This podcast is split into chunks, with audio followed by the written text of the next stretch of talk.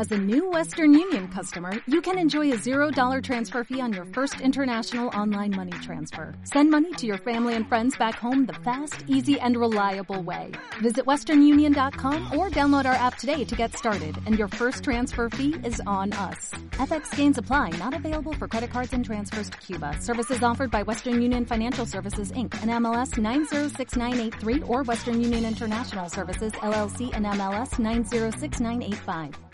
Capítulo 10. Encuentros en el camino. Amanecía. El fuego se había apagado y había quedado reducido a un pozo oscuro de cenizas y carbones. Mientras se metía en la boca un trozo de queso gomoso, mordía un trozo de amargo pan de caminante de los enanos y lo bajaba todo con cerveza que había perdido el gas, Félix observaba cómo enanos y kislevitas levantaban el campamento. Ulrika le sonrió, él extendió un brazo para apretarle una mano, y se sintió contento al sentir que ella le correspondía apretando la suya. Por encima de un hombro de Ulrika, vio que Jorni le hacía un guiño. El enano le dedicó una impúdica sonrisa repulsiva, y luego se cogió el bíceps izquierdo con la mano derecha e hizo un movimiento de bombeo. Félix apartó la mirada. Malaka ya había arreglado el carro, había metido algunos de los componentes en cajas de madera y había dejado al alcance de la mano un puñado de cosas que tenían el sospechoso aspecto de armas. Los ponis habían regresado durante la noche anterior, después de vagabundear durante un par de horas, y en ese momento, permanecían quietos, dóciles, con los arreos puestos. Los otros matadores llevaban las armas en la mano y las mochilas a la espalda, y parecían preparados para una pelea. Oleg y Standa tenían los arcos a punto. Solo Max Schreiber presentaba mal aspecto. Estaba pálido y demacrado, y parecía más que un poco cansado. Una expresión aturdida, algo pensativa, asomaba a su rostro. Daba la impresión de ser más alto. Había cambiado en algún sutil sentido, pero Félix no estaba muy seguro de en cuál. Vamos, gritó Gotrek. Aún estamos muy lejos del Valle del Dragón. Malaka y agitó las riendas, y los matadores echaron a andar. Muy a lo lejos, Félix vio nubes pequeñas. Max Schreiber se sentía exhausto. Había empleado muchísimo poder en la batalla del día anterior con los pieles verdes. No había dormido bien. Los celos lo habían corroído mientras Félix y Ulrika yacían juntos bajo las mantas, al otro lado del fuego. Eso y los ronquidos de los enanos no le habían proporcionado una noche de buen descanso. Al final, tras horas de contemplar fijamente el frío centelleo de las estrellas, había logrado quedarse dormido. Apenas momentos más tarde, según le pareció, Snorri lo había despertado tocándolo con la punta de un pie. Se sentía como si no hubiese dormido nada en absoluto. Le parecía que tenía los párpados pegados y le dolía el cuerpo. No obstante, habida cuenta de todo, no se encontraba tan mal como había esperado, y se preguntaba por qué. Inspiró en profundidad y comprobó el estado de los vientos de la magia. Sabía que ese día soplaban débilmente, pero a pesar de ello, al tocarlos, sintió que un cosquilleo le recorría las venas y renovaba sus energías. Cerró los ojos y sondeó su propio ser. Estaba agotado y, al mismo tiempo, curiosamente alegre. También sabía que el gasto de energía que había hecho en la batalla del día anterior, había sido bueno para él de una manera que aún no había logrado definir. Sabía que, a veces, usar las artes era el único modo de mejorarlas. Durante la batalla no había adquirido ningún nuevo conocimiento en el que pudiese pensar, y sin embargo sabía que había obtenido algo. Había logrado manejar la marea de los vientos de la magia con mayor fluidez que nunca antes, y había penetrado en el pozo de su alma más profundamente que en cualquier otro momento del pasado. Sabía que sus poderes estaban aumentando. En las últimas semanas, había sido necesario que usara varias veces sus poderes como no lo había hecho jamás. En el combate con los Skavens, con el dragón, y el día anterior con los orcos. Había usado el poder bajo presión y tensión, situaciones en las que raras veces se había hallado durante su vida de erudito. Eso parecía estar teniendo un efecto más profundo sobre él. Mientras se apoderaba de los vientos de la magia y los atraía hacia sí, supo que entonces era un recipiente de energías muy superiores a las que había llegado a contener en toda su vida. Sus sentidos parecían más agudos. Su capacidad para asir los flujos de la magia era más fuerte. Su visión mágica se había hecho más perceptiva. Captaba, de una manera que jamás había experimentado, el movimiento de pasmosas energías que se desplazaban a través de las runas del hacha de Gotrek, y la magia menos fuerte, aunque aún así potente, que impregnaba la espada de Félix. Sentía que ambas armas habían sido forjadas con un propósito concreto, y casi podía determinar cuál era la finalidad que escondían. Sabía que el hacha de Gotrek la habían forjado a fin de que fuese funesta para el caos. Y el día anterior, cuando Félix había desenvainado su espada, por un breve instante percibió que poseía algo parecido a la conciencia. Max se preguntaba si Félix lo sabía. Lo más probable era que sí. Sería casi imposible blandir un arma como aquella, aunque fuese por un momento, y no darse cuenta de ese hecho. A menos, claro está, que el arma misma hubiese ocultado su poder y su propósito. Decidió que era un tema del que debía hablar con Félix cuando tuviese oportunidad. Era algo respecto a lo que el joven debía ser advertido. Grund se humilló ante Ugrek, el desollador de hombres. Aunque, de hecho, se humilló ante la tienda de Ugrek, el desollador de hombres. La sensibilidad orca de Grund se sentía ofendida por el hecho de tener que humillarse ante alguien o algo, pero con el desollador de hombres valía la pena andarse con cuidado. Era muy susceptible, y su temperamento llenaba de miedo incluso a los orcos. Eso, y el hábito que tenía de desollar a sus enemigos y comerse trozos de ellos cuando aún estaban vivos. Los guardaespaldas de Ugrey gruñeron con risas apenas reprimidas ante la frustración del jefe de los nariz rota. Déjalos, pensó. Con bastante frecuencia los había visto humillados por su propio jefe. Callaron al instante cuando la solapa de entrada se abrió y Ugrek salió de su tienda de piel humana. Grund se estremeció. El chamanixix se encontraba con el gran jefe, y eso nunca era bueno. El pequeñajo estaba todavía más loco que el propio Ugrek, y afirmaba que hablaba con los dioses en sueños. Grund supuso que eso debía de ser cierto. ¿Por qué otro motivo iba el poderoso desollador de hombres a escuchar lo que decía un pequeñajo apergaminado como aquel goblin? ¿Qué pasa? preguntó Ugrek. Grund alzó los ojos hacia él. Estaba seguro de que Ugrek era el orco más grande del mundo. Era casi una cabeza más alto que cualquier orco de las montañas, y mucho más fuerte. En una mano llevaba su cuchilla mágica, y con la otra sujetaba una gran hacha. Su armadura había tenido que ser hecha a medida por el herrero humano cautivo al que mantenía encadenado a un poste de su tienda. El casco tenía dos enormes cuernos en lo alto. Sus ojos eran de un saludable color rojo. Grund explicó rápidamente lo que había sucedido. Muy para su sorpresa, Ugreg miró al chamán, y luego se puso a reír. Ixix también comenzó a reír. Rió con tanta fuerza que tuvo que enjugarse la nariz en la capa sucia de mocos. Grund no creyó que hubiese nada gracioso en aquella situación, pero de todos modos rió para asegurarse. No hacía daño ninguno seguirle la corriente al gran jefe. Al cabo de pocos segundos, también los guardaespaldas los imitaron. Cuando ya estaban todos aullando de risa, Ugreg los silenció con un gesto de un puño, y luego bajó los ojos hacia el chamán. Es sin duda el sueño, declaró Ixix. Los dioses han dicho la verdad. Ellos irán a matar al dragón y luego tú los matarás a ellos. Tendrás un hacha mágica para hacer juego con tu cuchilla mágica, y también tendrás todos los tesoros del dragón. ¿Seré el más grande jefe de guerra orco del mundo? Preguntó Ugreg. Serás el más grande jefe de guerra orco del mundo. Que corra la voz. Bramó Greg. Convocad a las tribus. Vamos al Valle del Dragón. Tenemos que matar a unos raquíticos. Justo cuando todos corrían a obedecer sus órdenes, Ugreg volvió a detenerlos. Era su forma de ser. Y también decidles a todos vuestros muchachos que dejen a los raquíticos en paz hasta que lleguen allí. Son Dios.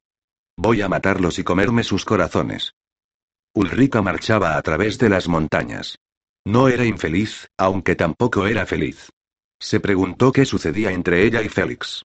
Había ocasiones en las que estaba segura de amarlo, y otras en las que estaba igualmente segura de no sentir nada por él. Era raro cómo iba y venía la pasión. A veces, como en aquel momento de la noche pasada en que se encontraban sentados junto al fuego, tomados de la mano, sentía que estaban profundamente conectados, como si actuara una poderosa magia. Y había otras ocasiones, como esa misma mañana mientras avanzaban bajo las tenebrosas nubes, en que la más ligera mirada de él podía enfurecerla. La expresión de estúpida devoción que le veía de veces en los ojos hacía que sintiese ganas de darle una bofetada. En esos momentos, era casi como si Félix fuese un hombre diferente del que había yacido junto a ella durante la noche. Como si se tratase de un extraño que de algún modo había invadido su vida. Pensó en eso durante un momento, y se corrigió. No. A veces se sentía como si fuese ella la persona diferente, como si algo de su interior hubiese cambiado de un modo que ella misma no lograba entender. Él era la fuente de un espectro de emociones que a un tiempo la cautivaban y atemorizaban como ningún sentimiento lo había hecho hasta entonces. Tenía miedo de perderlo a la vez que sentía ganas de huir de él. De alguna manera, de una manera extraña, Félix había adquirido poder sobre ella, cosa que detestaba tanto como la maravillaba. Alzó los ojos hacia las turbulentas nubes y pensó que, en algunos sentidos, reflejaban el torbellino de su interior. Será mejor prepararse, dijo Gotrek detrás de ella. Parece que va a llover con fuerza. Vidente Gristan Quol alzó los ojos hacia las puertas de Pozo Infernal. Las murallas del monstruoso cráter se encumbraban en lo alto, y unos líquenes de aspecto venenoso cubrían la rugosa roca. Ante él, tallada para que pareciera una monstruosa cabeza de rata con las fauces abiertas, estaba la entrada de la madriguera del clan Moulder. Las negras rejas del rastrillo eran los dientes, y unas cabezas scavens miraban desde las cuencas de sus ojos. A lo lejos, Tamquol pudo oír bramidos de bestias y percibir la presencia de una vertiginosa cantidad de piedra de disformidad. En lo alto, el cielo destellaba con extraños colores al ascender las nubes químicas desde las chimeneas del interior del cráter y contaminar el aire que las rodeaba. El trueno de los cascos le dijo a Tan Kuol que los jinetes habían partido a sus espaldas, y el cosquilleo que sintió en la piel le aseguró que el hechizo que los rodeaba se había ido con ellos. Tamcuel estaba seguro de que el hechizo era simplemente uno de los que deformaba el tiempo para aumentar la velocidad, lo que les había permitido cubrir la distancia que separaba a la horda de Pozo Infernal en una cuarta parte del tiempo que habrían necesitado en circunstancias normales. Al menos esperaba que fuese eso. Hasta donde podía ver, no había sufrido ninguna consecuencia negativa a causa de la magia, ni lo había afectado de modo permanente. Le susurró una plegaria a la gran rata cornuda, casi agradecido por su salvación. Los seguidores de Xench habían cumplido su palabra y los habían dejado, ilesos, en aquella ciudadela Skaven. Tamquol se detuvo apenas un momento para preguntarse por qué. Los seguidores del Señor del Cambio eran famosos por su astucia, no por su misericordia. Sin embargo, pensó que lo más probable era que se hubiesen sentido impresionados ante su increíble elocuencia. Tamquol sabía que, por muy astutos que pudiesen ser, no podían equiparar su ingenio con el de un vidente gris. Sabía que, una vez más, había vencido a sus enemigos mediante el puro poder de su inteligencia. Se sentía incómodo. Deseaba que no lo hubiesen llevado hasta allí, precisamente. Habría preferido cualquier otra fortaleza que no fuese pozo infernal. Pero cualquier puerto es bueno en una tormenta, pensó Tanquol, y al menos entonces tenía grandes noticias que dar. Sin duda, ante la amenaza del caos, los ancianos del clan Moulder verían la sensatez de hacer causa común con Tan Kuol. Le dio una patada en el trasero acechador.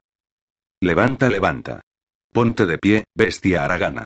Ahora no es momento de descansar. Acechador alzó hacia él una mirada feroz de ojos cargados de odio.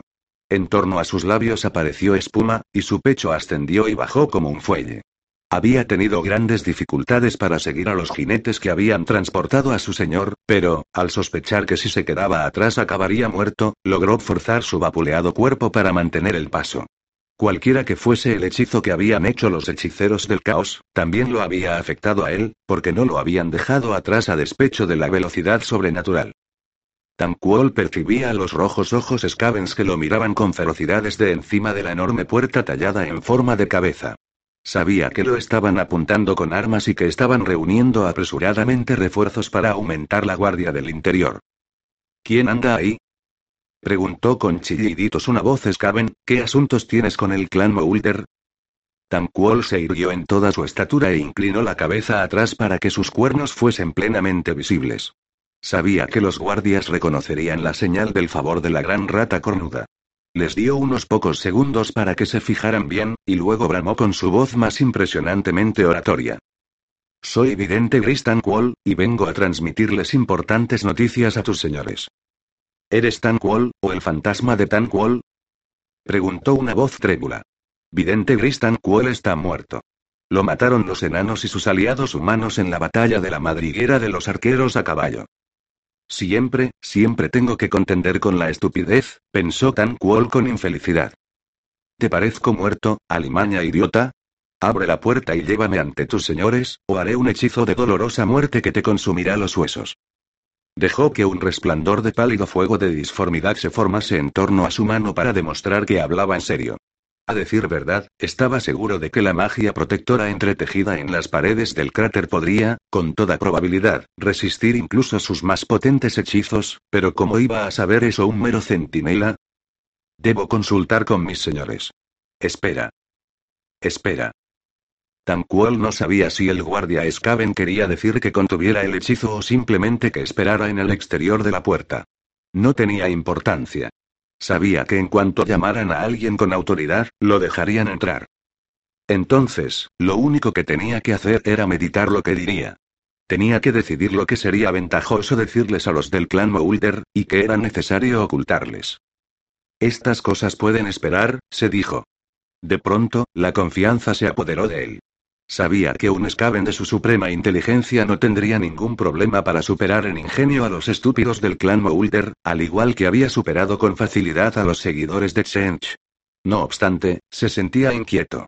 Incluso para un Skaven de sus supremas habilidades, parecía que había resultado demasiado fácil escapar de las garras de la horda del caos. Félix tenía los ojos fijos en el valle. Estaba asombrado por la rapidez con que cambiaban las cosas en las montañas. Aquella misma mañana estaba despejado y brillaba el sol como en un día de verano en las llanuras de Kislev. Entonces se había vuelto triste y frío, y un viento helado hacía pensar en nieve e invierno.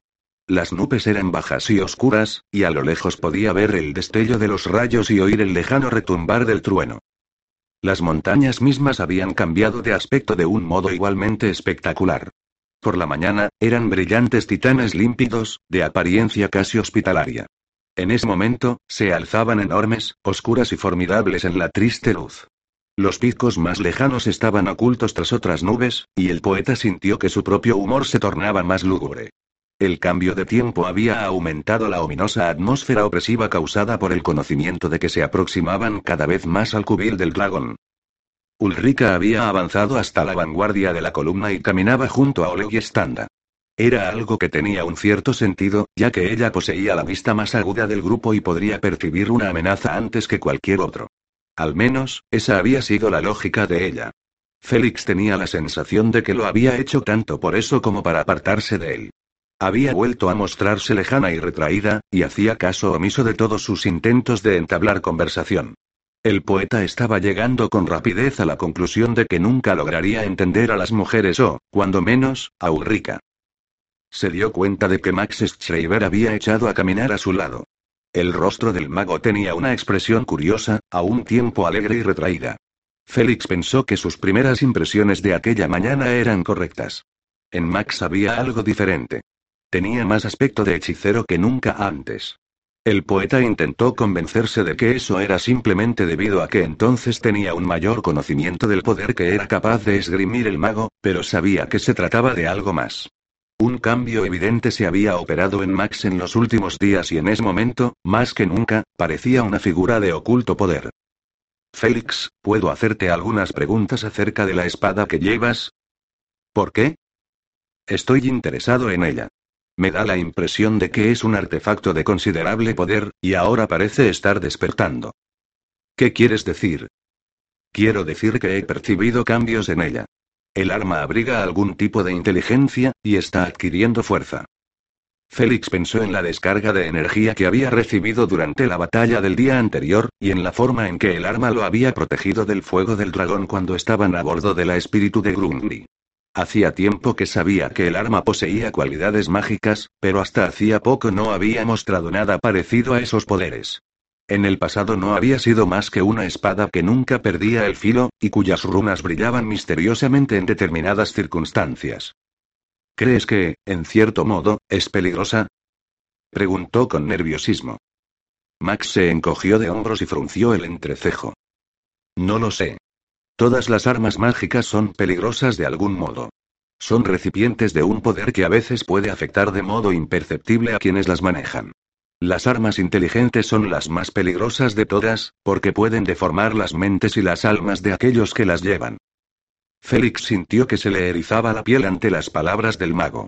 No dudaba que fuesen ciertas, y reprimió el impulso instintivo que lo invadió de desenvainar la espada y simplemente arrojarla lejos de él. ¿Estás diciendo que la espada podría ser capaz de controlarme?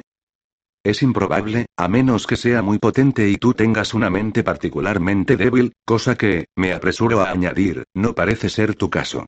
Podría ser capaz de afectar un poco tu manera de pensar, y tomar un control parcial de ti en los momentos de tensión. Un arma del tipo que sospecho que es esta no podría controlarte si tú decidieras no permitírselo. Al menos, espero que sea así. Estás empezando a preocuparme, Max. No es esa mi intención. ¿Puedo preguntarte cómo llegó a tu poder? Félix lo pensó durante un momento. Pertenecía al templario Aldred, de la Orden del Corazón Llameante. La recogí después de que él muriera. Mientras decía eso, Félix se dio cuenta de que era verdad y, a la vez, no lo era. La espada le había pertenecido a Aldred apenas durante unos momentos, cuando la cogió del tesoro del troll del caos en Caraco Ocho Picos. El templario había acudido allí en busca del arma, pero esta no le pertenecía. Y sin embargo, él tenía la sensación de que sí, o al menos la sensación de que pertenecía a la orden de Aldred. En muchas ocasiones, Félix había sentido que no era más que el custodio provisional de la espada, y había tenido la plena intención de devolverla cuando se presentara el momento adecuado. Le transmitió a Max todos esos pensamientos, y el mago pareció pensativo. Me parece que la espada ha estado influyendo en tus pensamientos durante mucho tiempo, aunque de modo sutil. Y también parece que tú, inconscientemente, has estado resistiéndote a su influencia, cosa que es a la vez normal e instintiva cuando se trata de magia. ¿Por qué la espada ha pretendido influirme? Tal vez esconda cierta compulsión, o tal vez se trate de una de esas armas que poseen un propósito predominante. Quizá la forjaron con intención de que destruyera a un enemigo o tipo de enemigo particular. ¿Has pensado alguna vez que podría tratarse de eso? Sospecho que ya conoces la respuesta. Yo diría que con solo mirar el trabajo de la empuñadura, se tiene una pista. Aventuraría que el arma comenzó a manifestar cambios después de que nos encontráramos con el dragón. Y estarías en lo cierto. Félix le habló al mago del modo como la espada lo había protegido del fuego del dragón, y de cómo había intervenido en la batalla del día anterior cuando él pensó que podría no sobrevivir para enfrentarse con la bestia. Max lo escuchó con atención hasta que acabó. Creo que tu espada fue forjada para ser azote de dragones, dijo entonces. ¿Quieres decir que me dará el poder para matar a Skhalandir? No lo sé, pero creo que podría herir a Skhalandir de un modo que no podría hacerlo una espada normal, aunque eso no garantiza que puedas matarlo. En la historia hay abundantes ejemplos de héroes armados con las más potentes armas mágicas que no lograron matar a los grandes dragones. Incluso Sigmar solo logró herir al gran Wyrm, Abraxus. No me estás tranquilizando, Max dijo Félix. Por un momento, pensé que se trataba de convertirse en el héroe de algún grandioso relato. Si quieres que te diga la verdad, Félix, a juzgar por vuestras hazañas, tú y Gotrek ya sois héroes. Soy mago, no profeta ni adivino. Pero no creo que sea por absoluta casualidad que tu espada, el hacha de Gotrek, las armas de Macaison e incluso mi persona, estemos aquí reunidos. Sospecho que es obra del destino. Si fuese un hombre más vano y más devoto, vería en esto la mano de los dioses. Eso me resulta difícil de imaginar, dijo Félix. Me es más fácil suponer que Gotrek y yo vivimos bajo la maldición de los dioses. Eres demasiado cínico, Gerhaiger. Si tú hubieses visto lo que he visto yo, también serías cínico, le aseguró el poeta. Max miró a Félix como si intentara evaluar hasta qué punto hablaba en serio. Pasado un momento, apartó los ojos. Gotrek tenía razón, dijo. Va a llover, y fuerte.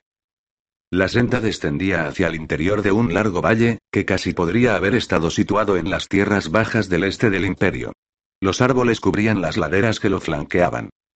Unas murallas de piedra convertían las colinas en un collage de campos de cultivo invadidos por la maleza. Ahí y allá crecían macizos de flores de montaña, entre cuyos aromas Félix percibió los característicos de las bayas y las rosas silvestres. Las casas eran visibles entre las murallas, y a primera vista un extraño podría haber pensado que el lugar estaba habitado. Al mirar por segunda vez se habría convencido de lo contrario, pensó Félix, ya que las grises murallas sin mortero, construidas como diques, estaban chamuscadas y ennegrecidas, como si hubiesen resistido un incendio. Muchos tejados de terrón se habían derrumbado, y la maleza había cubierto las huertas. No se veía por ninguna parte ni rastro de bestias domésticas, solo algún perro ya salvaje, que los miraba con ojos voraces para luego escabullirse. Obra del dragón, comentó Uli. O de saqueadores, matizó Gotrek al mismo tiempo que señalaba un montón de huesos blancos que había entre las altas pasturas.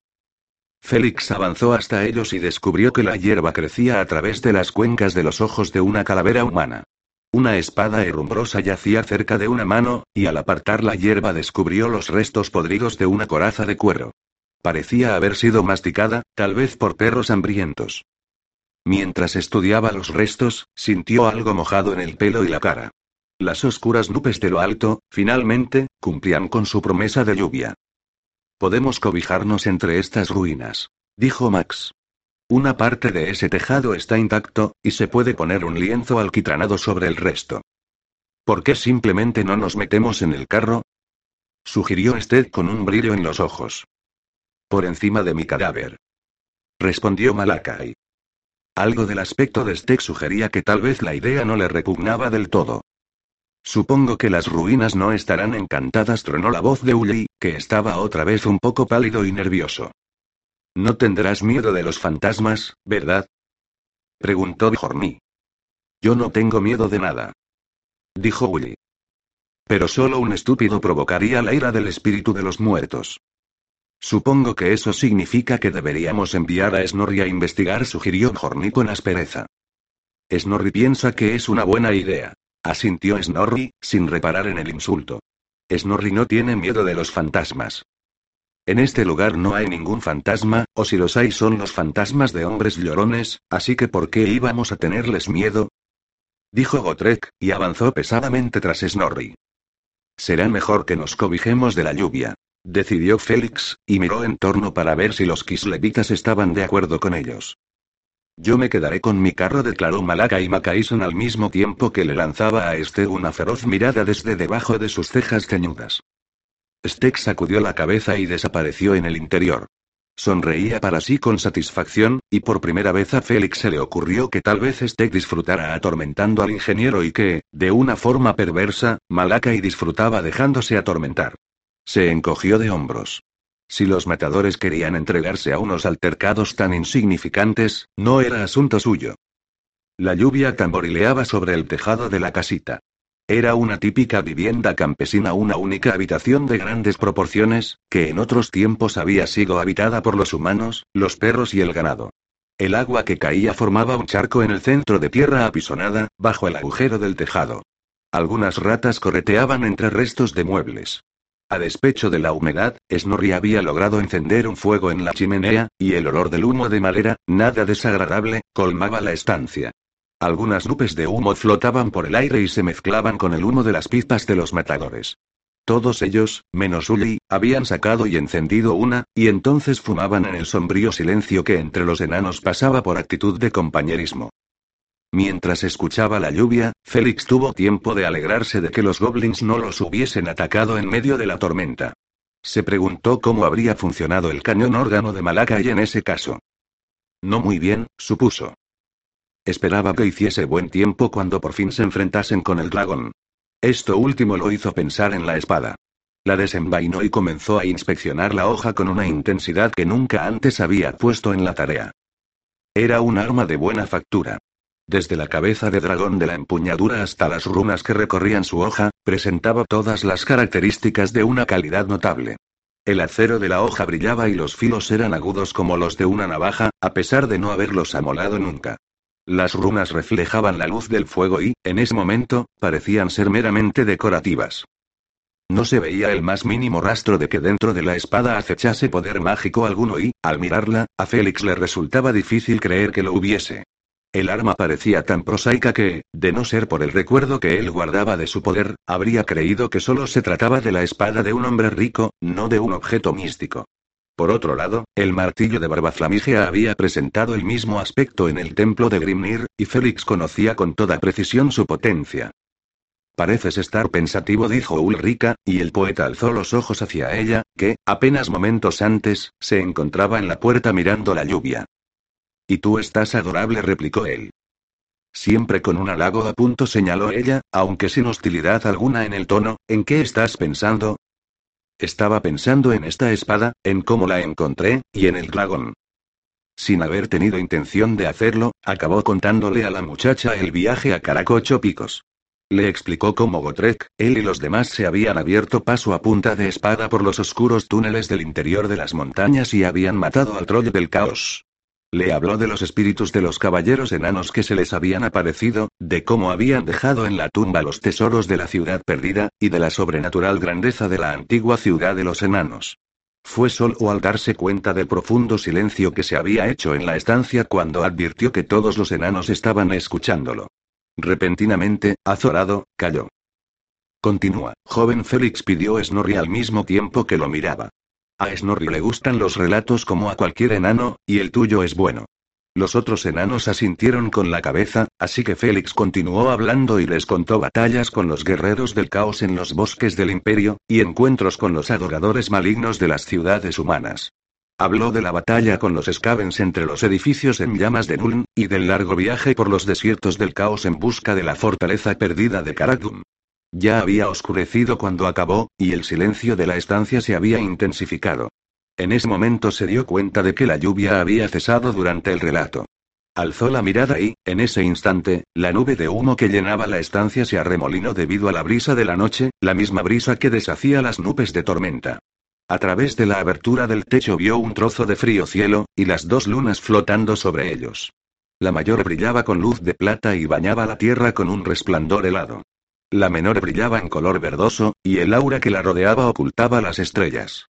Estaba seguro de que su brillo era más potente que nunca antes, más brillante que en la impía Geinisnach, la noche de los difuntos, cuando él y Gotrek habían luchado con los adoradores de Slanesh. En ese momento, en algún recóndito rincón del alma, supo que el poder del caos estaba creciendo en proporción al resplandor de esa luna, y que durante el tiempo que le quedara de vida brillaría cada vez con más fuerza, hasta eclipsar a su hermana mayor. De pronto, sintió un miedo terrible. Si alguno de los enanos reparó en ello, no lo demostró. Al fin, habló Bjorni. Por Grunli, Grimnir y Balaya, Félix Jaeger. Tú has visto más lugares antiguos de los enanos que muchos de nuestro pueblo. No sé si has sido bendecido o maldito, pero creo que, de algún modo, los dioses te miran con buenos ojos. ¿Por qué otro motivo podrías haber sido escogido para blandir el martillo de Barbaflamigia?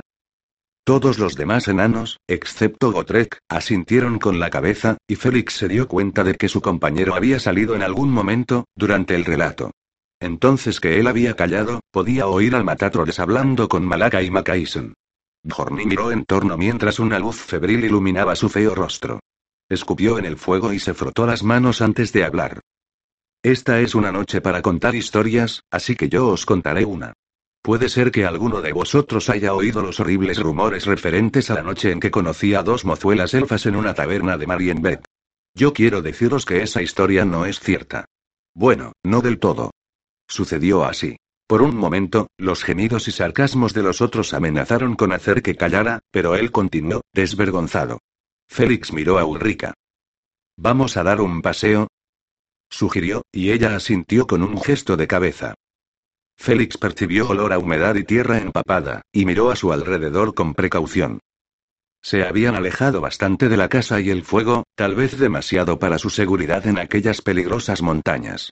No obstante, había tenido la sensación de que ambos querían estar a solas, hablar libremente lejos de los enanos.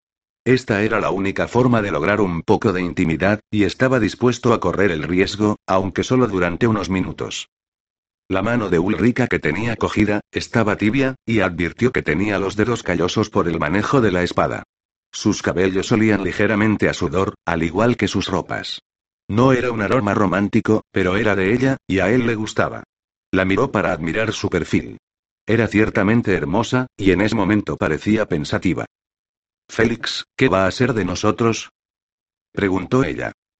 Él meditó la pregunta durante un momento, con el convencimiento de que entonces no se encontraba más cerca de la respuesta que cuando estaban en Caracadrin. Yo iré con los enanos a enfrentarme con el dragón, respondió pasado un largo momento. Tú continuarás hasta Kislev para llevarle el mensaje de tu padre a la reina del hielo. Si sobrevivo, iré a buscarte. ¿Y luego, qué? Luego, lo más probable es que vayamos a Prago a donde se hayan reunido los ejércitos para luchar contra las hordas del caos. Alzó los ojos hacia la relumbrante luna verde y se estremeció. Y luego, tal vez moriremos. Creo que no quiero morir, respondió ella con voz dulce. Ulrika lo había dicho como si fuese una revelación, incluso para ella, de ese instante, y tal vez lo era. Sabía que había nacido y la habían criado en las llanuras septentrionales de Kislev, donde el deber y la muerte eran cosas que se les enseñaban a los niños en cuanto eran lo bastante mayores como para comprender su significado. Nadie quiere. Mi padre me ha encomendado una misión sagrada.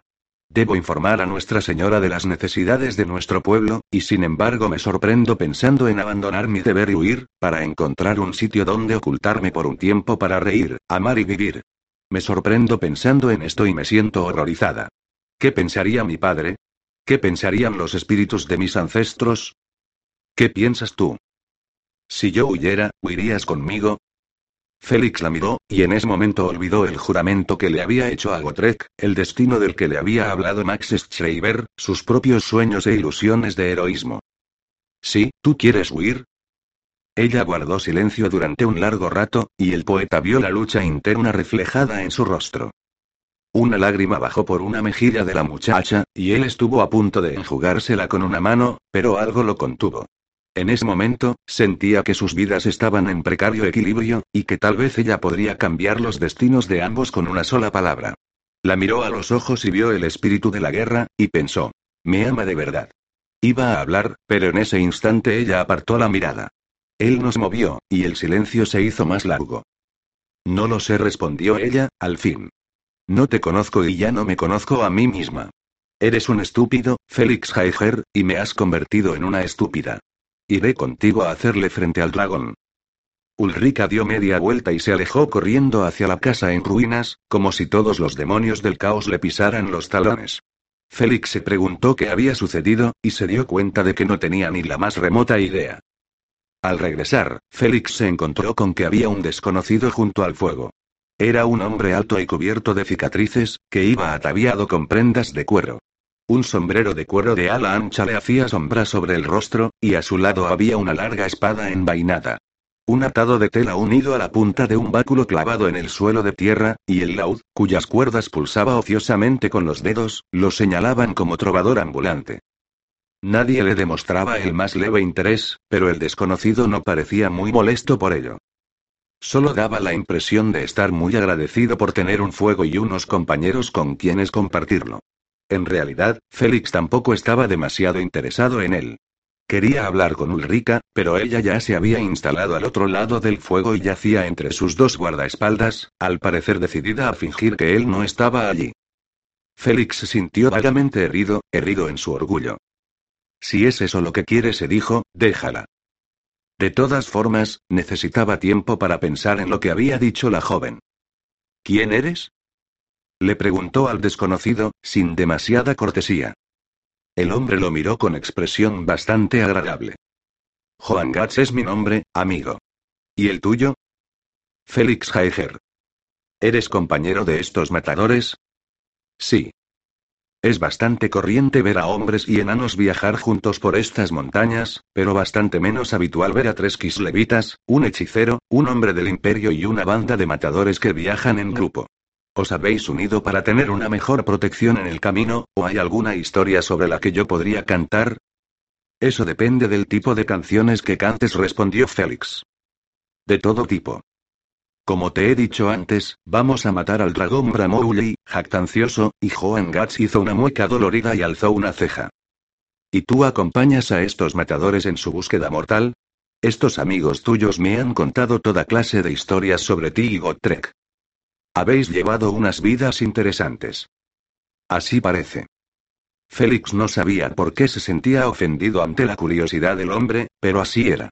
Resultaba bastante normal que los trovadores fuesen inquisitivos. Su mercancía la constituían, con bastante frecuencia, las noticias y rumores tanto como las canciones y la música. Los enanos no parecían muy molestos por su presencia, pero el hombre tenía algo que a Félix le causaba mala impresión. Intentó convencerse de que estaba siendo injusto, de que solo se encontraba trastornado por la conversación que acababa de mantener con Ulrika, pero el hombre tenía algo que despertaba su suspicacia. ¿Cómo es que tú anclas vagando por las montañas? preguntó Félix. Yo diría que estas son regiones peligrosas para que un hombre viaje en solitario. Un trovador puede viajar por donde le apetezca. Ni siquiera el bandido más salvaje mataría a un músico sin dinero cuando puede escuchar gratis una canción. No tenía noticia de que los orcos y los goblins apreciaran tanto a los músicos itinerantes. Soy un buen corredor, respondió Joan Gats con una sonrisa fácil. Aunque en verdad debo decir que me he sentido algo alarmado por lo que he encontrado aquí, ¿de veras? Sí. La última vez que pasé por la zona fue hace varios años. En esa época, el camino elevado estaba sembrado de pequeñas ciudades y pueblos donde un hombre podía ganarse el pan y algunas monedas. La región no era tan salvaje ni carecía de leyes. Entonces, no había orcos ni bandidos por aquí. De haber sabido lo que ahora sé, no habría regresado, sino que me habría quedado en Osmark, a pesar de la competencia que allí hay. Probablemente hubiese sido la decisión más sabia. Sí, ya lo creo. La mirada retrospectiva es siempre la más sabia, como solía decir mi querida anciana madre. Dices que incluso los bandidos más desesperados dejarían tranquilo a un trovador. ¿Has visto alguno? Me encontré con algunos que puede ser que lo hayan sido, pero me dejaron en paz. ¿No has oído decir nada acerca de Henry Richter? Dicen que es el rey de los bandidos de esta zona. Joan Gats profirió una sonora carcajada. Entonces, gobierna un reino bastante pobre, por lo que he podido ver. No he encontrado ningún gran ejército de bandidos ni he oído nada sobre ese rey de bandidos, aunque debo confesar que, ahora que lo mencionas, podría ser una buena idea para una canción. Yo jamás he conocido a ningún bandido tan romántico como los que se describen en las canciones de los trovadores, dijo Félix. Ninguno de los que he conocido robaba a los ricos para dárselo a los pobres, ni luchaba contra los injustos terratenientes por los derechos de los oprimidos. Los que he encontrado solo querían separarme la cabeza de los hombros, y la bolsa, del cinturón. Entonces, ¿has conocido a muchos bandidos, Félix Heiger? inquirió Joan Gats con un raro relumbre en los ojos. Unos pocos, replicó Félix. En ese caso, debes de ser un hombre más duro de lo que pareces, para estar aún con vida. No hablas como un mercenario ni como un espadachín, si me permites decirlo. Soy lo bastante duro, contestó Félix, que percibía un sutil insulto en las palabras del hombre. Félix Jaeger es uno de los hombres más fuertes que ha conocido Snorri muerde narices. Declaró Snorri desde el otro lado del fuego. Félix lo miró con aire de sorpresa. No pensaba que le hubiese causado tan buena impresión al matador, ni se había dado cuenta de que estuviera escuchando tan atentamente la conversación. Aunque, por supuesto, eso no es decir mucho, se apresuró a añadir, lo que provocó la risa general entre los enanos. Félix se encogió de hombros y devolvió su atención al trovador. Nosotros vamos a matar al dragón, dijo. Ahí se esconde una buena canción, si quieres acompañarnos. Me gusta vivir, le aseguró el trovador, pero si sobrevives a la experiencia, búscame y haré una canción para narrar la historia. Probablemente, me hará famoso. Calló durante un momento para meditar sus palabras. ¿Crees, honradamente, que tienes probabilidades de sobrevivir? ¿Podréis llegar siquiera a la montaña en que vive, si es verdad lo que cuentas sobre orcos, goblins y bandidos humanos? Ya hemos puesto en fuga una partida de pieles verdes, respondió Félix, sabiendo que estaba jactándose, pero picado por el tono del trovador. Una vez más, Joan Gats alzó una ceja. ¿Doce de vosotros hicisteis eso? Uno es un hechicero. Los matadores son fuertes. Malaka y Macaison es un excelente ingeniero de armas. Entonces, usáis armamento de enanos, cañones de fuego y cosas así. Félix asintió con un gesto de cabeza, y el trovador profirió una alegre carcajada. En ese caso, parece que no vais por el dragón a la manera ortodoxa ni caballos blancos, ni lanzas, ni armas mágicas. Eso también declaró Snorri. El hacha de Gotrek es mágica. Con ella mató a un maldito demonio grande. Snorri lo vio. Y la espada de Félix también es mágica. Puedes verlo por las runas, si la miras de cerca. Félix se preguntó si Snorri habría estado escuchando furtivamente su conversación con Max Schreiber, o si de verdad podía saberlo por las runas. En cualquier caso, Félix habría preferido que no dijera nada sobre las armas ante aquel inquisitivo desconocido. Tenía la sensación de que él mismo ya había hablado en exceso. No sabía por qué, pero cada vez se fiaba menos de Joan Gats, y desde el principio no se había fiado mucho de él. Tengo la impresión de que os he subestimado, comentó el trovador. Parece que vuestra expedición está notablemente bien preparada. casi compadezco a cualquier bandido con el que os tropecéis. Es tarde, dijo Félix. Necesito dormir un poco. Eso parece prudente, se burló el desconocido. A fin de cuentas, tenéis por delante unos días muy ocupados. Félix se echó al otro lado del fuego, le lanzó una última mirada al hombre y no se sorprendió al ver que lo observaba con atención. Se asombró al comprobar que Max Schreiber miraba al hombre con suspicacia. Al parecer, también él abrigaba sospechas respecto a Joan Gatz. Félix se preguntó si despertaría en medio de la noche con la garganta cortada, y luego decidió que era improbable. Cualquiera que lo intentase con todos los matadores alrededor viviría muy poco después de hacerlo. Aunque eso no será un consuelo muy grande si soy yo quien está muerto, pensó Félix mientras se sumía en un sueño inquieto. Joan Gats blasfemó. Los dioses habían vuelto a escupirle.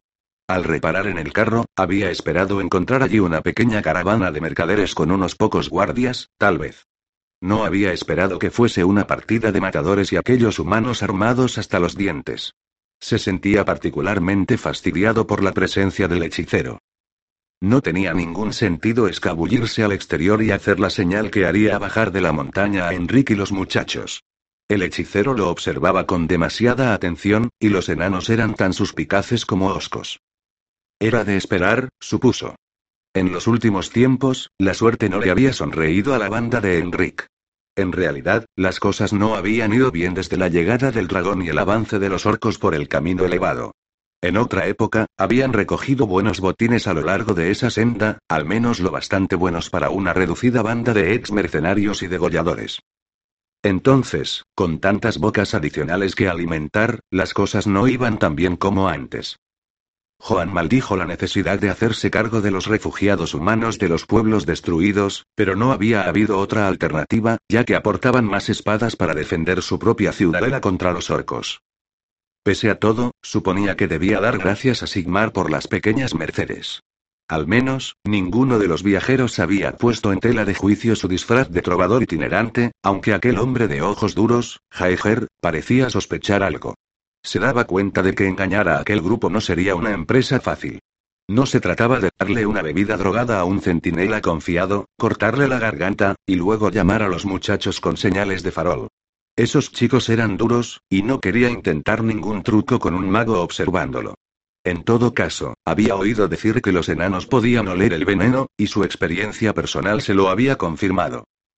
Tenía la certidumbre de que, por muy seguro de sí que fuese aquel grupo, Enric Richter y sus bandidos podrían vencerlos. Al menos, podrían si Enric reunía a todo su ejército en el mismo sitio.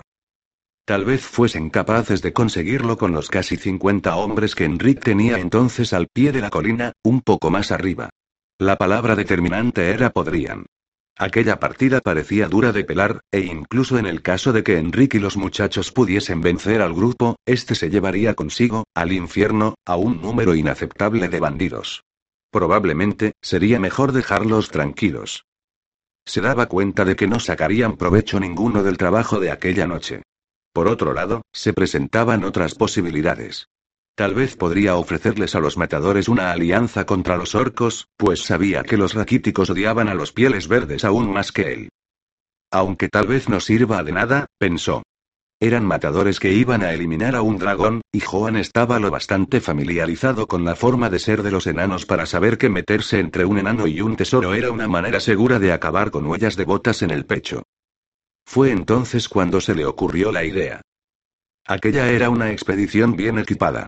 Tal vez los matadores podrían acabar con el dragón, o quizá no, pero siempre cabía la posibilidad de que lograran su objetivo, o de que dejaran a la bestia tan gravemente herida que pudiese matarla luego un ejército de hombres. Si eso sucedía, Skhalandir tenía un gran tesoro. Eso era seguro. Todos los dragones lo tenían. De ser este el caso, el modo de sacar provecho de la situación podría residir en seguir a esos maníacos y ver qué sucedía. Y aun en el caso de que consiguieran matar al dragón, quedarían lo bastante debilitados por la batalla como para que Enrique y los muchachos pudiesen vencerlos. Y si no lo lograban, tal vez dejarían debilitado al dragón. Era una idea de la que le hablaría a Enrique al día siguiente. Estaba seguro de que su primo captaría de inmediato la importancia del planteamiento. Juan se lamió los labios al pensar en el tesoro que guardaba el dragón. Estaba seguro de que su parte bastaría sobradamente para comprar una pequeña taberna en Ulm, lo que le permitiría dejar a un lado la peligrosa profesión de bandido. Tal vez las cosas estén mejorando, se dijo, y se sumió en sueños de montañas de oro. Vidente Gristan Quall recorrió con feroz mirada la gran antecámara de la torre Moulder. Estaba furioso y, a la vez, lleno de miedo. Lo habían tenido esperando desde su llegada a Pozo Infernal. Unas ratas de clan ataviadas con la característica librea de los señores Moulder los habían conducido a él y a acechador hasta aquella espaciosa habitación, y los habían abandonado.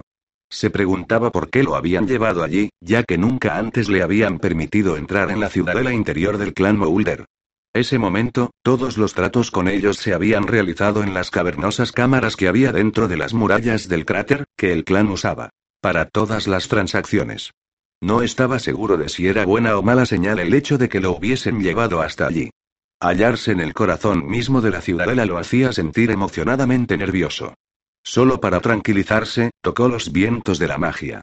El poder de la magia oscura era poderoso en aquel lugar, algo que no resultaba sorprendente si se tenía en cuenta lo cerca que estaban de los desiertos del caos y la cantidad de polvo de piedra de disformidad que había en el aire. Pero era tranquilizador.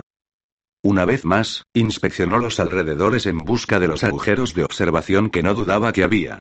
No era para nada propio de ningún clan Skaven permitir que un extraño permaneciese sin vigilancia en el corazón de su fortaleza, y los miembros del clan Moulder eran probablemente los más tortuosos y suspicaces de todos los clanes de hombres rata.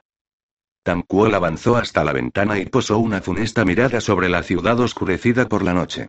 No estaba construida en vidrio, sino con alguna sustancia translúcida y correosa, cuyo olor le recordaba al de la carne.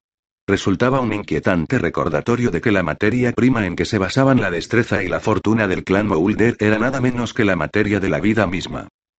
Bajó los ojos sobre el sobrenatural paisaje urbano. Enormes torres que le recordaban a los colmillos de alguna bestia descomunal dominaban el interior del cráter, y de su extremo superior, salían nubes de humo relumbrante verde pálido, rubí, azul cobalto y toda clase de matices tóxicos.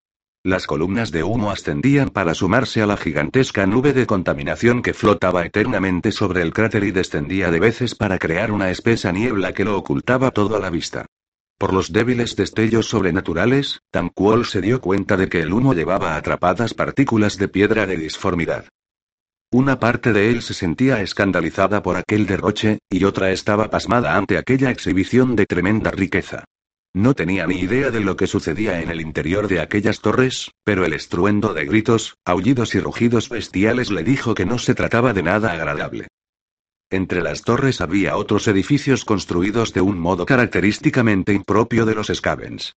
Los edificios consistían en enormes tiendas de carne correosa en proceso de putrefacción, echadas sobre gigantescos esqueletos de huesos de diomes. Tenían un aspecto raro, que sugería que se trataba de garrapatas o escarabajos gigantes, inmovilizados por alguna magia extraña.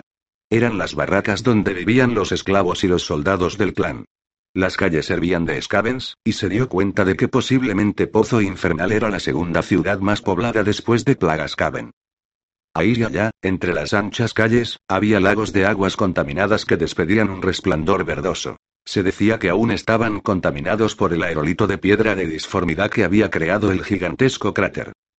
A lo lejos, podía ver el destello de millares de luces, ventanas abiertas en la pared del cráter.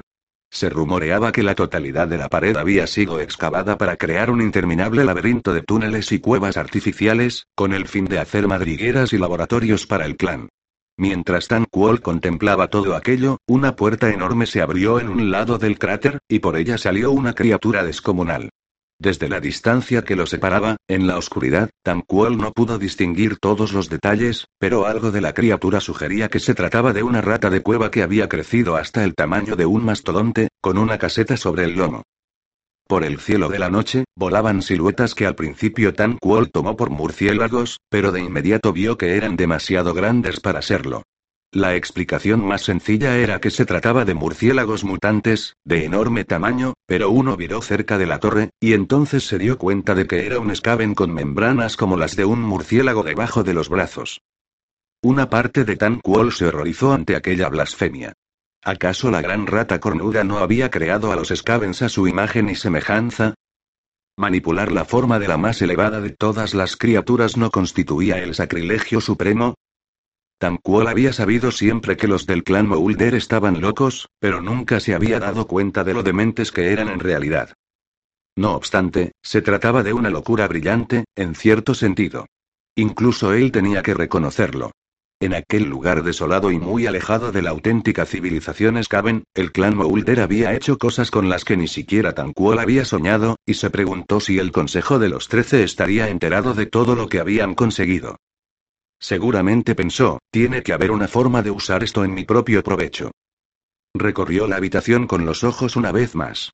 También allí había pruebas del genio de mente del clan Moulder. Los tronos y canapés forrados de cuero parecían ser cosas vivas increíblemente aletargadas. Cada vez que Tan Kuol las miraba, habían cambiado muy ligeramente de posición, de un modo a la vez enloquecedor y algo siniestro. El vidente gris supuso que la totalidad de la sala estaba diseñada para que los visitantes se sintieran inquietos y desconcertados ante cualquier enfrentamiento con sus constructores. Por último, Tan Kuol encontró lo que había estado buscando. En lo alto del techo, entre los globos de las lámparas alimentadas por piedra de disformidad, vio un racimo de ojos. Se mecían suavemente mientras lo observaban, y luego, reaccionando ante el hecho de que hubiese reparado en ellos, se retiraron al interior del techo y desaparecieron de la vista. Como si esto hubiese sido una señal, la puerta de la estancia se abrió como unas enormes fauces, y la figura tremendamente gorda de Isaac Grot le entró anadeando. Una mesa viva, cubierta por cuencos de hueso y platos de translúcida carne, caminaba tras él. Te saludo en nombre del clan Moulder, vidente Gristan Quol murmuró Grotle con su voz profunda, poco natural. Te saludo de verdad. Es agradable verte otra vez. Tanquol dudaba que su viejo rival se alegrase de verlo. Grotle había intentado muchas veces traicionar a Tanquol cuando el vidente gris lideró el ejército contra Nuln.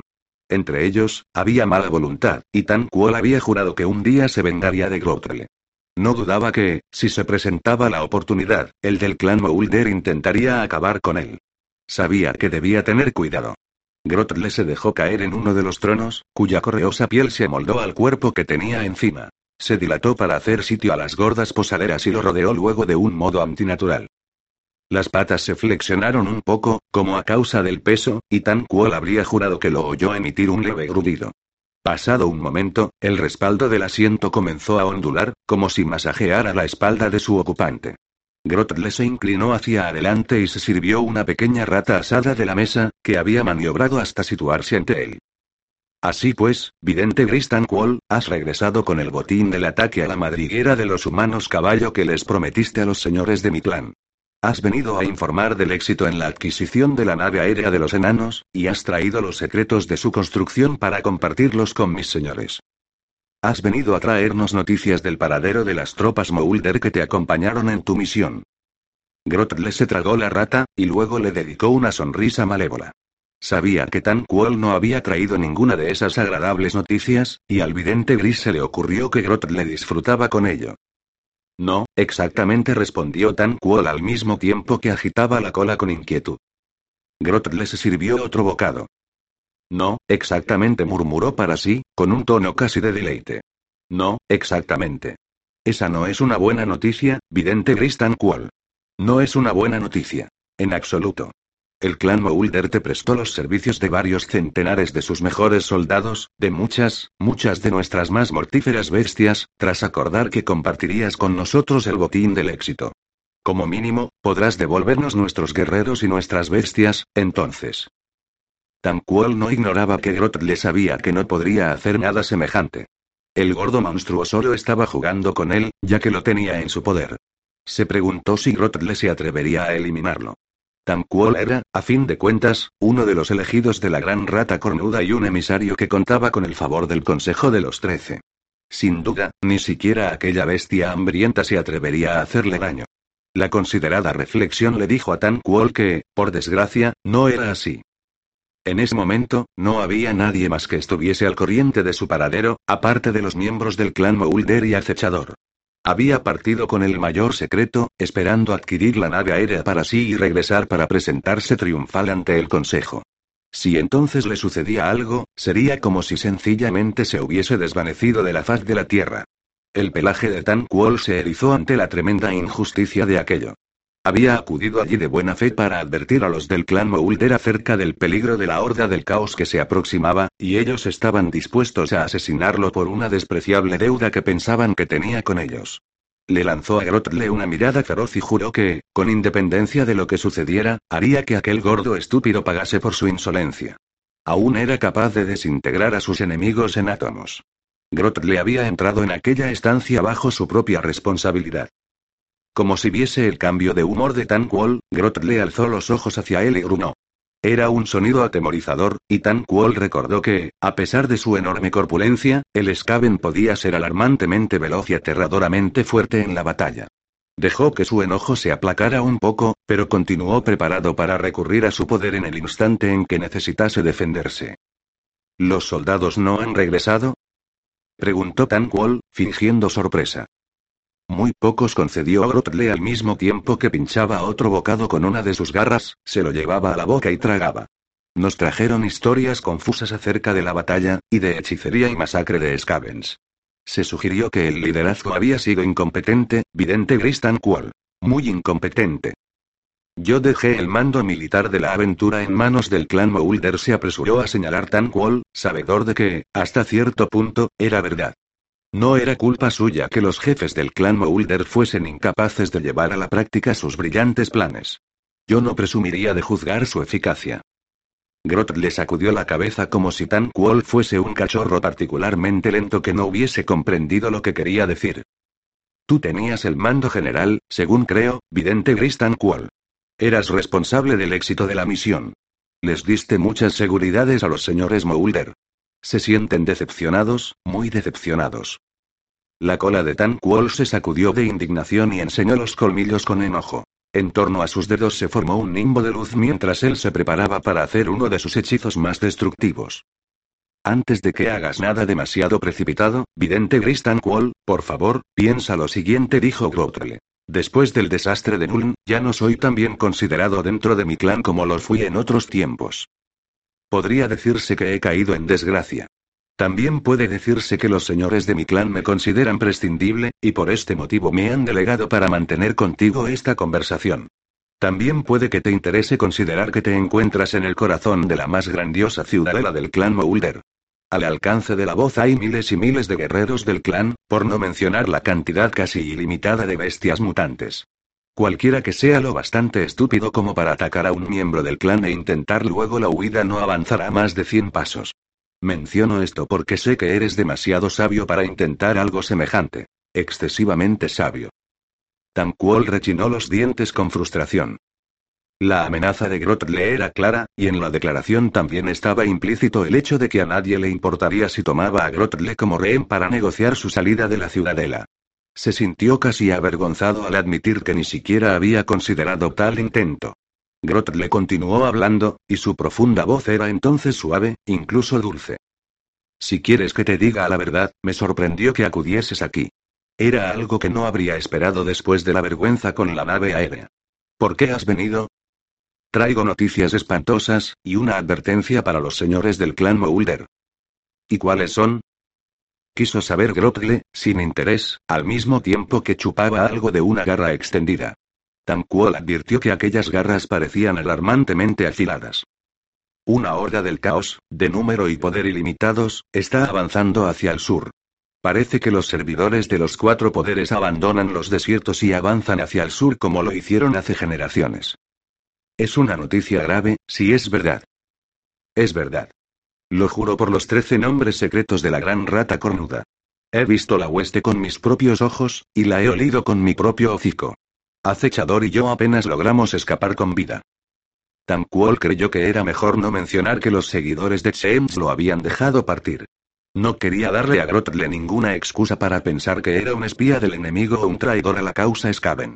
Sabía que había muchos hombres rata celosos que se alegrarían de dar una interpretación semejante a los acontecimientos, a pesar del ridículo inherente a esa idea. Aunque el nombre de Tan Quol era sinónimo de devoción a la causa Skaven, era lo bastante sabio para no ignorar que tenía enemigos que le darían una interpretación retorcida al más inocente de sus actos. Rezó para que Acechador también recordara eso. En ese caso, es una noticia terrible. ¿Qué propones que hagamos? Que reunáis vuestros ejércitos y os preparéis para defender Pozo Infernal de una invasión de las fuerzas del caos. Podría suceder. ¿Y si no sucede? Que reunáis vuestros ejércitos de todas llenas. Sin duda, la horda sembrará el terror y la alarma a su paso. En la guerra que se avecina, habrá muchas oportunidades que favorezcan a la causa Skaven. Incluso mientras se dejaba llevar por sus propias palabras, Tamquol se daba cuenta de que lo que decía era verdad. La horda del caos iba a atacar el reino humano. Con independencia de cuál fuese el resultado, la lucha, sin duda, debilitaría incluso al bando vencedor. Lo único que tendrían que hacer entonces los Skaven sería esperar y aprovechar las oportunidades que caerían en sus garras tendidas. Debe notificarse la noticia de inmediato al Consejo de los Trece. Grot le bostezó y se levantó del asiento. Puede ser que tengas razón, vidente Gristan Qual. Les transmitiré tus palabras a mis señores, y ellos decidirán qué hay que hacer. Tamqual no podía creerlo. Acababa de darle a aquel gordo estúpido una información de la máxima importancia, y no se daba cuenta de la urgencia de la situación. Tamqual consideró la posibilidad de desintegrarlo por pura frustración, pero se contuvo porque sabía que tendría que informar al consejo. Habría que reunir ejércitos, trazar planes, y sabía que no había nadie mejor preparado para hacerlo que él mismo. En su entusiasmo, casi olvidó la nave aérea. En la guerra que se avecinaba, tendría incontables oportunidades para cubrirse de gloria y mejorar su posición ante los ojos de los trece. La gran rata cornuda, indudablemente, lo había bendecido una vez más. Una vez más se hallaba en el lugar correcto, en el momento oportuno. Grotle se detuvo en la entrada de la estancia. Por cierto, vidente Gristan Quall, hasta que se resuelva este asunto, eres el huésped de mi clan. Nos encargaremos de velar por tu seguridad y de atender tus necesidades. A fin de cuentas, eres un huésped muy especial. Estoy seguro de que entiendes lo que quiero decir. A Tan Quol se le cayó el corazón a los pies. Sabía con total exactitud qué quería decir Isaac. Entonces sabía, más allá de toda duda, que era prisionero del clan Moulder.